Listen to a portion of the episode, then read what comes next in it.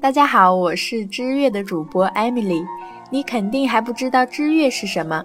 我们的 CEO 茶板竹子这样形容：知乐是一条挖虫洞的毛毛虫，是去啃古典音乐这颗大苹果的毛毛虫。或许古典音乐在很多人眼里是另一个世界。当你不遗余力地跟他们说莫扎特、贝多芬就是他们所处时代的周杰伦，他们会说：“对不起，我还是想活在当下。”是不是觉得好委屈呢？这不是谁的错，只是古典音乐是另外一个宇宙。那就让我们开一条虫洞，开始星际穿越吧！准备就绪，即刻出发。第一站，让我们走进柴可夫斯基的 F 小调浪漫曲。一八六八年春天，来自意大利的歌剧团正在莫斯科进行访问演出。这个剧团有一位著名的女高音歌唱家黛西莉·阿尔托，他嗓音圆润甜美，富有感情，演技也精湛高超。只要有他，演出场场爆满。而此时，柴可夫斯基也被阿尔托征服了。他从来没有这样过，对一位演员如此倾心。巧合的是，他的朋友安东尼·鲁宾斯坦和阿尔托曾经一起合作过多部歌剧。演出结束之后，鲁宾斯坦将阿尔托介绍给柴可夫斯基认识，而阿尔托得知此人就是大名鼎鼎的作曲家，也感到非常荣幸，热情邀请他到自己莫斯科的住所做客。柴可夫斯基是个非常腼腆的人，生来不善于交际。在接到阿尔托邀请后，他并没有赴约过。但由于鲁宾斯坦有新的歌剧邀请阿尔托担任女主角，同时托柴可夫斯基来作曲，从此开始，两人渐渐走到一起。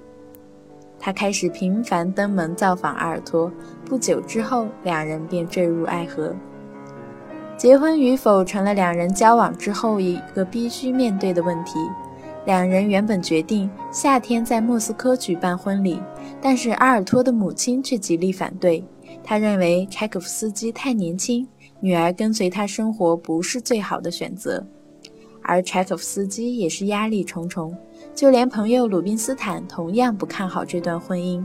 他认为阿尔托不会放弃如日中天的事业，定居莫斯科。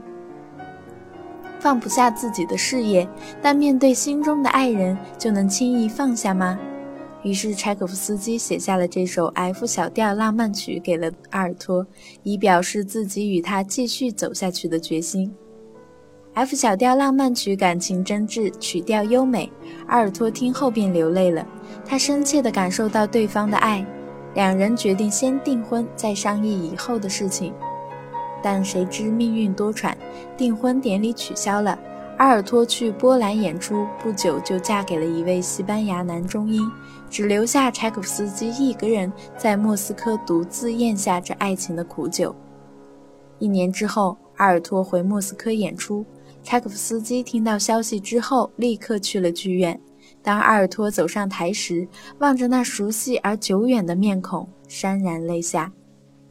虽然两个人最终未能修成正果，柴可夫斯基依旧十分敬重这位迷人的女歌唱家。若干年后，当爱情沉淀为友情，阿尔托书信中写道：“即使是现在，我依旧感谢你。那首优美的浪漫曲依然是我的最爱。”好了，此刻请与我一起闭上眼睛，静静聆听这首乐曲。